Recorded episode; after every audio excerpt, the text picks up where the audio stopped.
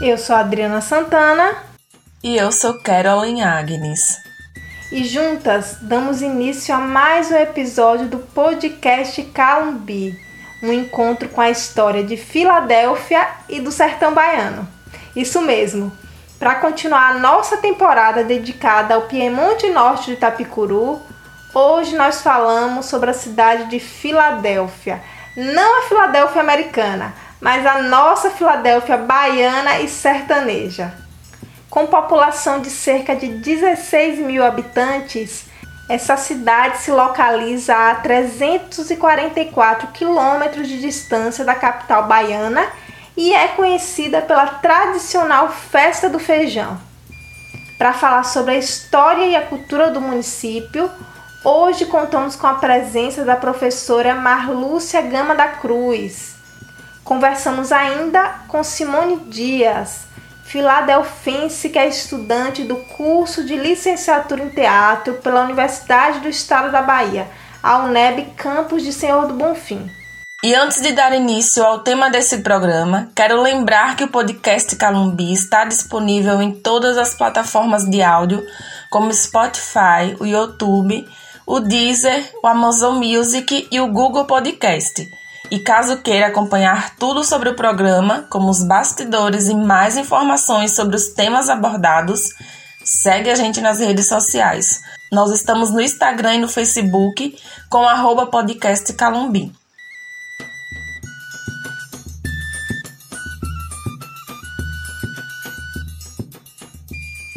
Os primeiros habitantes do território que hoje conhecemos como Filadélfia foram povos indígenas da nação Cariri.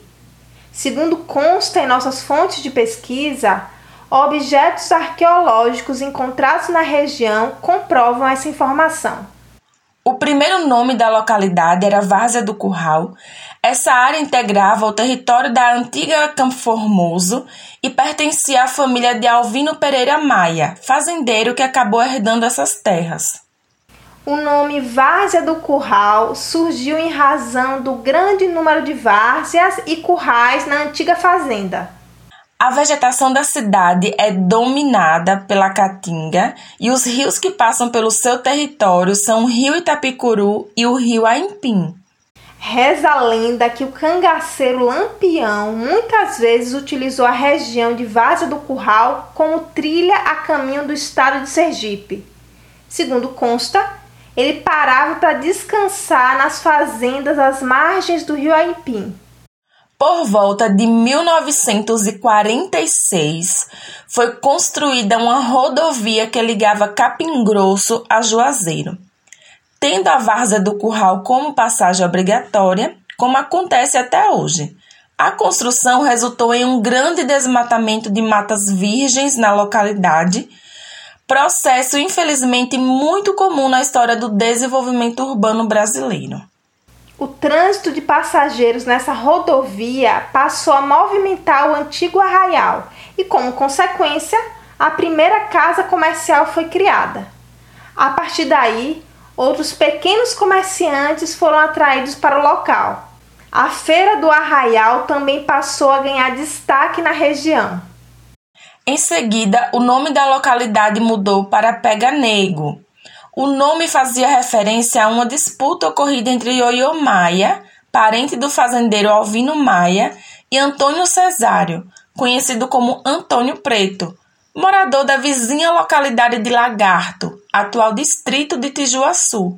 A memória popular conta que após uma discussão entre Ioiô Maia e Antônio Cesário, Antônio fugiu e foi perseguido pela feira da cidade, aos gritos de Pega Nego! o texto de uma cartilha histórica produzida pelo Colégio Municipal Professora Alice Lopes Maia. Essa cartilha indica que, na ocasião da briga, a população torcia para que Antônio Preto fosse alcançado. Mais do que isso, a população queria que ele fosse castigado com uma surra. Até hoje, essa história é contada em um tom de humor mas nós sabemos que ela carrega o preconceito racial de uma época, então nós do podcast Calumbi não endossamos a narrativa humorística. Apenas registramos aqui o fato como forma de contar a história de um lugar e de uma época. Mas aí o pequeno arraial foi crescendo aos poucos e em 1948 transformou-se em povoado através do projeto do vereador Eudaldo da Silva Lima. O vereador também era pastor da Igreja Presbiteriana de Campo Formoso e, se utilizando de uma referência bíblica, ele sugeriu a mudança do nome da localidade mais uma vez. O nome sugerido foi Filadélfia, em homenagem à cidade bíblica citada no livro de Apocalipse. Filadélfia é uma palavra grega que significa irmãos que se amam. A população gostou e então o nome ficou. Como falamos antes, Filadélfia pertencia inicialmente à cidade de Campo Formoso. No entanto, em 1953, Pindobaçu ganhou independência de Campo Formoso e levou junto o povoado de Filadélfia. Desse modo, a partir de 1953, Filadélfia passou a integrar o território de Pindobaçu. Mas, aos poucos, a população foi se movimentando em busca de emancipação. Em 1979, sob a liderança de Cecentino Pereira Maia, conhecido como Manelinho, e com o apoio formal do deputado estadual João Emílio, foi protocolada na Assembleia Legislativa da Bahia um projeto de lei que pedia a independência de Filadélfia. Em 1984, foi realizado um plebiscito para consultar se a população era a favor da independência. A grande maioria da população foi favorável. Assim, a emancipação política de Filadélfia foi alcançada no dia 9 de maio de 1985. Sempre predominaram na economia do município as atividades da agricultura e pecuária a cidade já foi considerada a segunda maior produtora de feijão da Bahia, mas hoje essa produção vem caindo. O milho, por sua vez, vem ganhando cada vez mais destaque. A cidade está dividida em vários povoados e distritos. Os principais deles são a Vaza d'Água, o Mucunum, o Vermelho, a Aroeira, o Carrapato, a Boa Vista e a Caveira. E mesmo sendo tão pequena, a cidade também possui 17 comunidades remanescentes de quilombo certificadas pelo governo federal. São elas: Morrinhos, Gavião, Riacho das Pedrinhas, Cajá, Papagaio, Macaco de Baixo, Barreiras, Canafista, Cabeça da Vaca, Aguadas, Várzea da Serra, Patos, Gravatar, Cachimbo, Riachão, Riacho do Silva e Junco.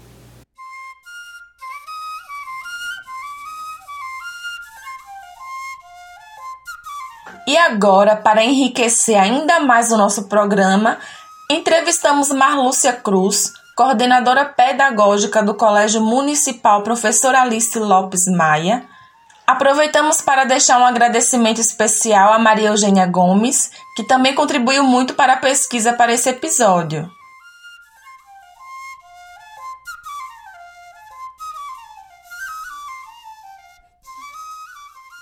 Que se conhece a respeito da história dos nativos de Filadélfia? Questões indígenas, por exemplo. Boa Vista é uma das histórias do povoado que tem um relato mais antigo. Por volta de 1840, cria-se o povoado de Boa Vista. E essas terras de Boa Vista, elas vêm até aqui, essa região de Massaroca. O que é, que é dito? Que ali haviam povos indígenas mas essas comunidades indígenas elas não são é, não foram identificadas ao contrário das quilombolas eu acho que nós temos entre 17 e 21 comunidades quilombolas aqui no município já certificada pela Fundação Palmares e os indígenas não. O que é que suscitou?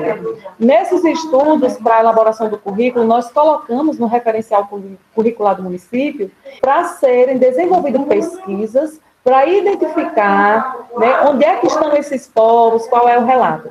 Tem pesquisa no município sobre os povos ativos, Mas, assim, o que é que diz nos relatos? Que os índios cariris habitaram essas terras. Conversando com meu filho Gabriel a respeito, e aí ele me falando, né, dos estudos que existem, que os índios cariris, eles eram os grandes produtores de feijão. A técnica agrícola do feijão era dos índios cariris. E quando a gente estuda os índios cariris, eles estão aqui do sertão da Bahia até o Ceará. Então, Filadélfia, ela foi mesmo uma grande produtora de feijão, chegou a ficar em segundo lugar aqui na Bahia, né, onde muitos agricultores foram premiados e tudo. Então, a gente tem certeza dos povos indígenas presentes aqui, que estão precisando do quê? Ser identificados, ser reconhecidos. Eu acho que esse mesmo cuidado que se tem no reconhecimento dos povos quilombolas, nós agora nós precisamos nos debruçar e ir atrás. E enquanto escola, né, nós, nós aqui, eu, Maria Eugênia, teve um grupo de 60 pessoas que ficamos à frente do currículo no Fundamental 2. Então, foi preocupação dos professores, quando a gente estudou as modalidades de ensino, tanto é que o nosso currículo, nós trabalhamos da modalidade indígena, deixamos o capítulo no currículo, e esse compromisso, né, uma das ações nossas, enquanto especificidades da rede, é realizar pesquisa para estar tá procurando, identificando e documentando. Não só os indígenas, mas também os povos ciganos, essas outras famílias que hoje estão aqui. Mas em relação aos povos indígenas, a gente vê. E a gente tem a cultura do milho, que é muito forte no nosso município. Por exemplo, o feijão houve uma queda. Esse ano de 2020 não teve muito feijão, mas teve milho, gente. Foi uma das melhores safras de milho que teve aqui na, no nosso município. Outra cultura que é indígena, que é muito forte, é a cultura da mandioca. Né? Então, assim, nosso município é produtor de mandioca, de beiju, a gente tem assim essa região aí de Carrapato, Saco, que é grande produtora.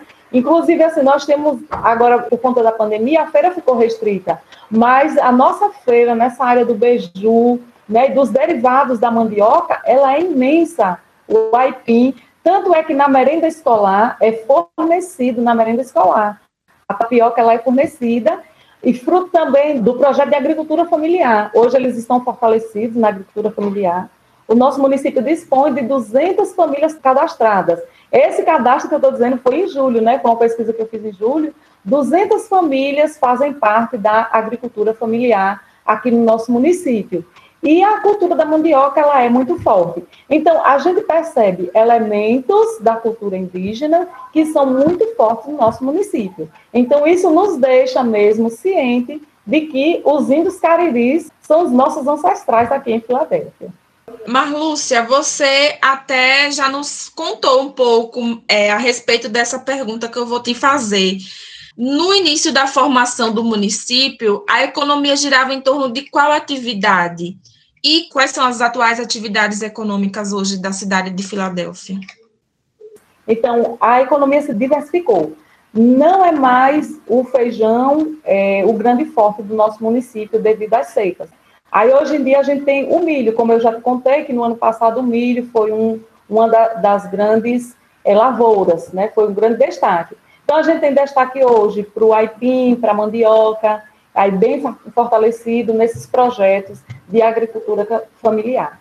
E outras atividades econômicas que se destacam, né? A pecuária leiteira, a gente vê Filadélfia é uma cidade rural. Então, de manhã você encontra assim, um monte de gente vendendo leite na garupa da bicicleta, na garupa de moto. Então, a gente encontra pessoas vendendo na nossa porta galinha caipira, elas passam na porta para vender galinha caipira, vendendo bananas.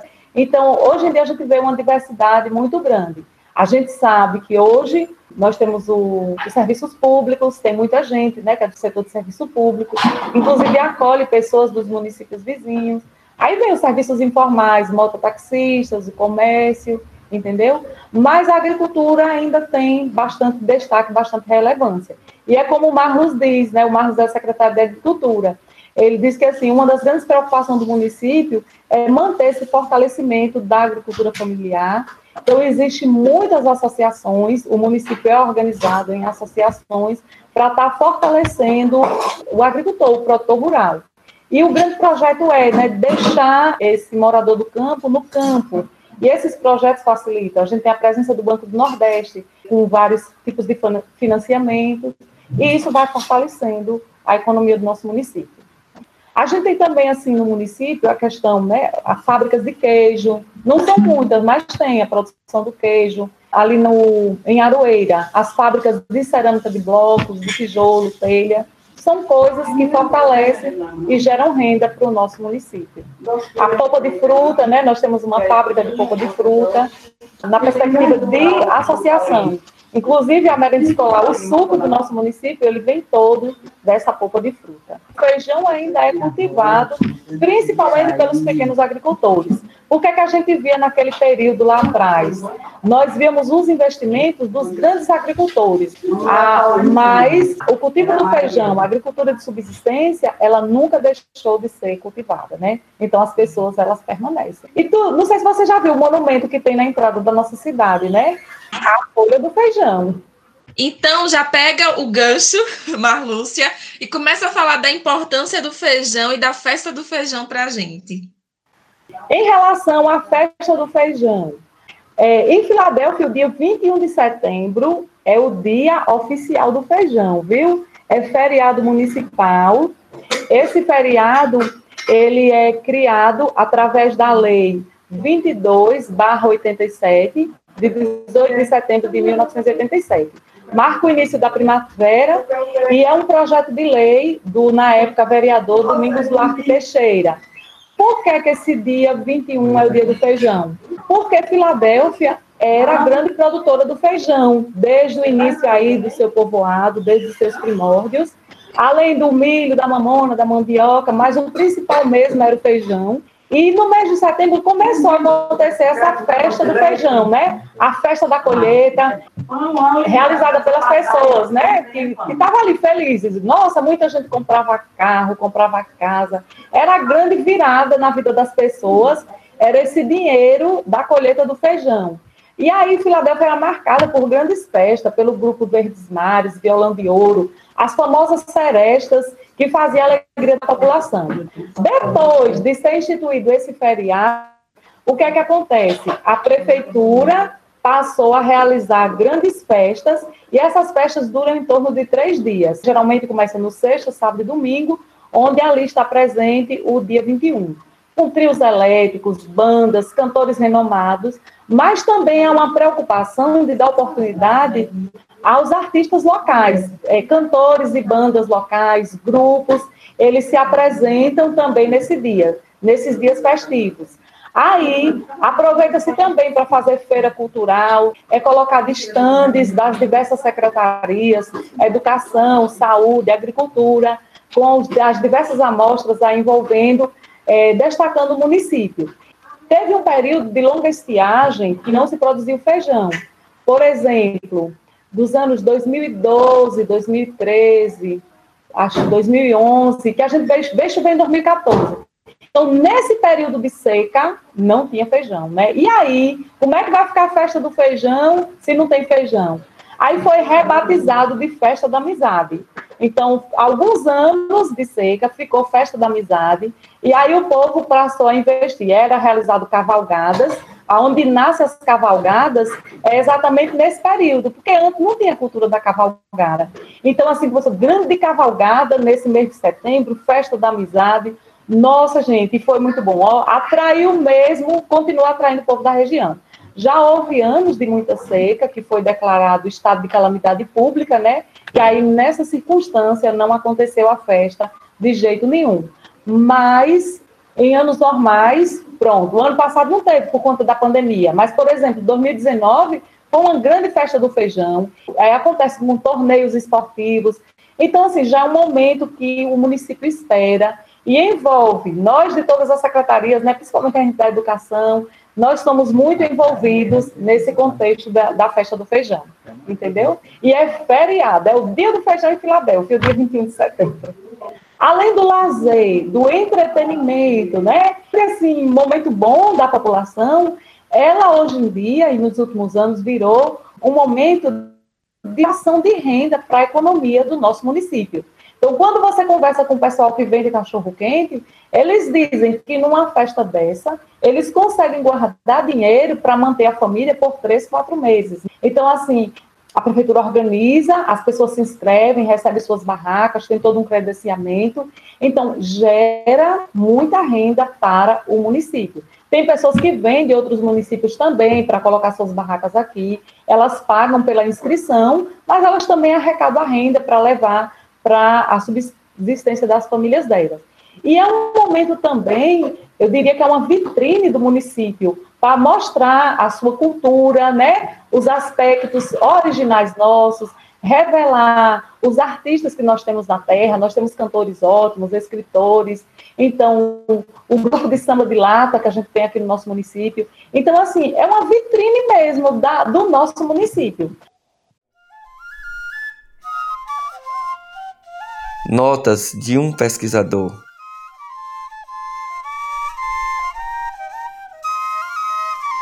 Olá, pessoal. Eu sou Nando Lemos, pesquisador do podcast Calumbi.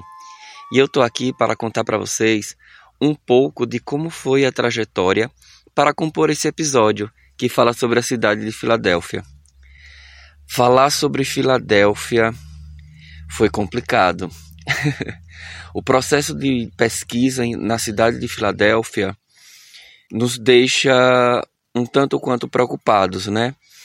porque até agora não encontramos nenhum registro, tipo um livro, um artigo acadêmico que fale sobre a cidade de Filadélfia, né?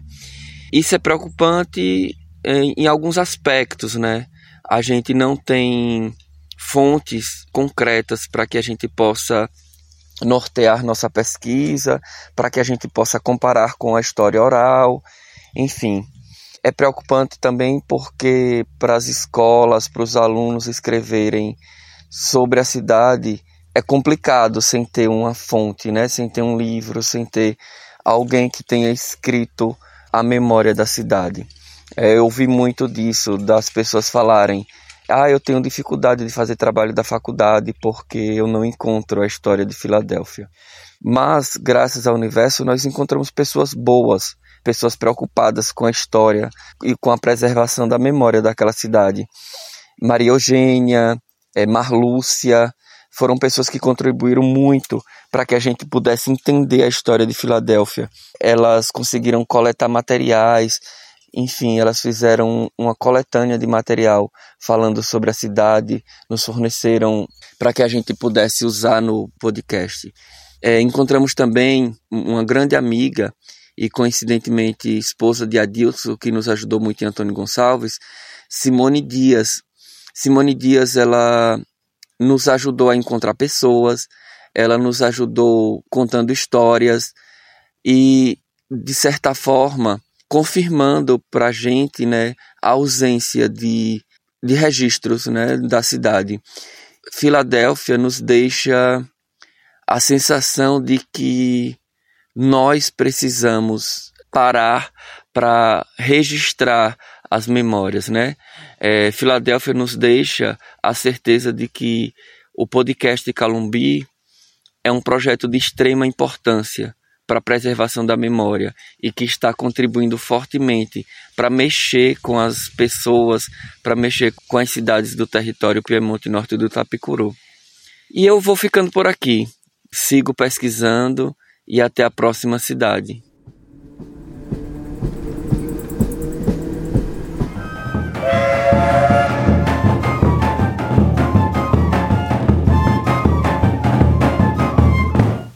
E hoje, no quadro Estação dos Ouvintes, nós trazemos uma observação de Alex Barbosa, líder da página Minha Cidade Senhor do Bonfim. É o seguinte: nos episódios dedicados às cidades de Jaguarari e Pindobaçu, nós falamos que em determinado momento os nomes das duas cidades mudaram de grafia, mas a gente não sabia explicar o porquê. A palavra Jaguarari era escrita com Y no final e mudou para I no final. Já Pindobaçu era escrita com dois S's ou dois C's e a grafia mudou para ser cedilha. Vocês lembram disso? Vocês que estão acompanhando a gente devem lembrar, né?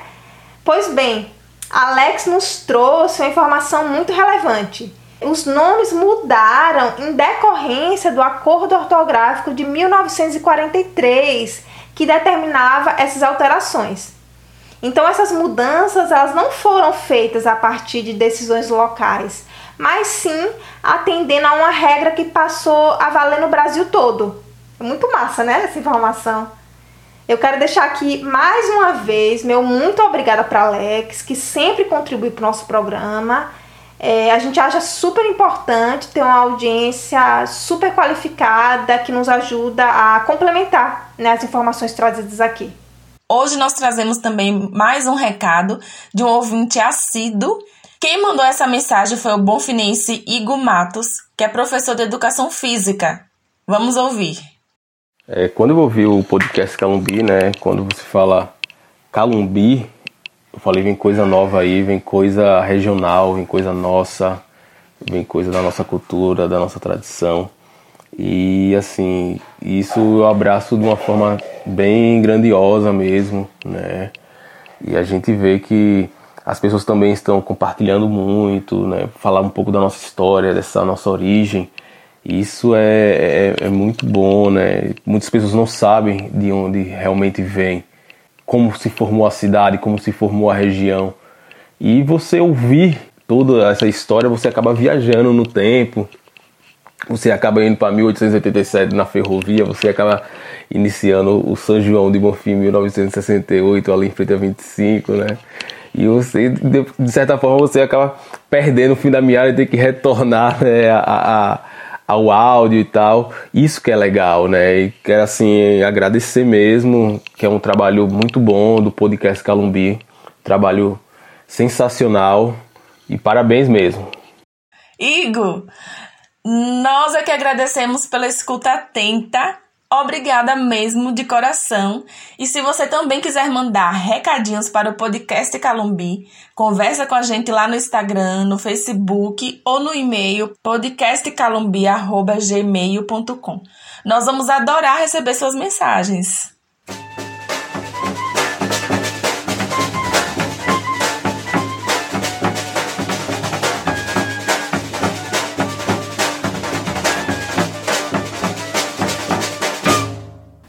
Hoje, ao invés de gravar o quadro para render o assunto, nós trazemos uma filadelfense para falar sobre as manifestações culturais dessa cidade. Simone Dias é estudante da licenciatura em teatro, curso da Universidade do Estado da Bahia, UNEP, Campus 7, campus de Senhor do Bonfim. Simone, conta pra gente um pouquinho quais são as atividades culturais principais de Filadélfia. Bem, Filadélfia sempre teve um lado cultural muito forte, cheio de manifestações culturais, festejos, com vários artistas, poetas como Gabriel e seu filho, cantores como o saudoso Antônio Bento, sanfoneiro, que deixarei como homenagem o seu nome representando todos os cantores da nossa cidade. Em relação às manifestações culturais e festejos, nós tínhamos é, aqui o Micareta, que por anos trouxe a alegria para a cidade e que, infelizmente, como em todas as cidades da região, foi se acabando. Filadélfia é muito conhecida por conta da festa do feijão, que apesar de hoje estar enfraquecida, alguns anos atrás mostrava a força da agricultura de Filadélfia, né? Através do plantio e das grandes colheitas de feijão é, vindo a enfraquecer um pouco devido aos grandes períodos de seca e estiagem aqui na nossa região. Em relação às manifestações culturais, nós sempre tivemos rezados, samba de lata, casamento matuto e quadrilhas juninas. Hoje, que eu tenha conhecimento dessas manifestações, ainda existe aqui na sede o samba de roda e na zona rural o rezado e o samba de lata.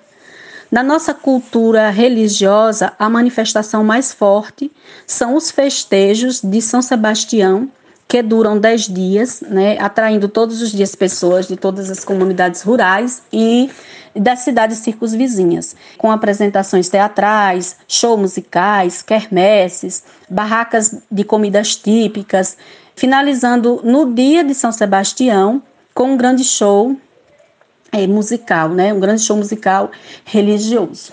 temos mais duas manifestações muito importantes aqui em nossa cidade, que é o aniversário da cidade, que é comemorado no mesmo dia do Dia das Mães, onde tem o dia inteiro de eventos dedicados às mães e à cidade de Filadélfia.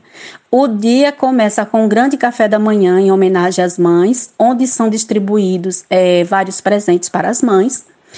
Em homenagem à cidade, é feito um bolo com a metragem correspondente à idade da cidade.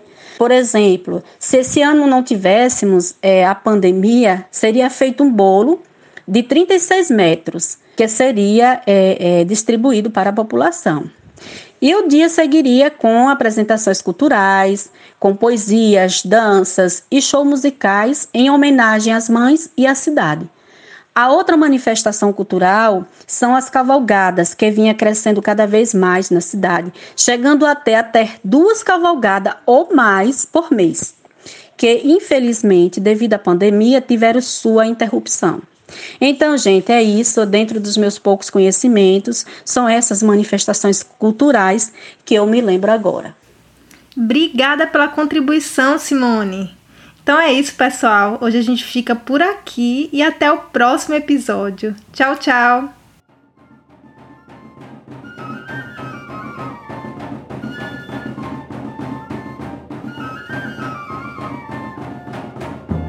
A pesquisa para esse programa foi realizada por Nando Lemos e Carolyn Agnes. Roteiro e produção: Adriana Santana. Apresentação: Adriana Santana e Keroni Agnes. Edição: Gerry Barbuda. Ilustração: Elide Castro. Design e gestão de mídias: Agência Inception. Assessoria de comunicação: Lorena Simas. Intérprete da trilha sonora: Grupo de Calumbi de Itiúba. Gravação da trilha sonora: Maicon Dias. A segunda temporada do podcast Calumbi tem o apoio financeiro do programa Aldir Blanc Bahia, Centro de Culturas Populares e Identitárias, Secretaria de Cultura, Governo do Estado da Bahia, Secretaria Especial da Cultura, Ministério do Turismo, Governo Federal.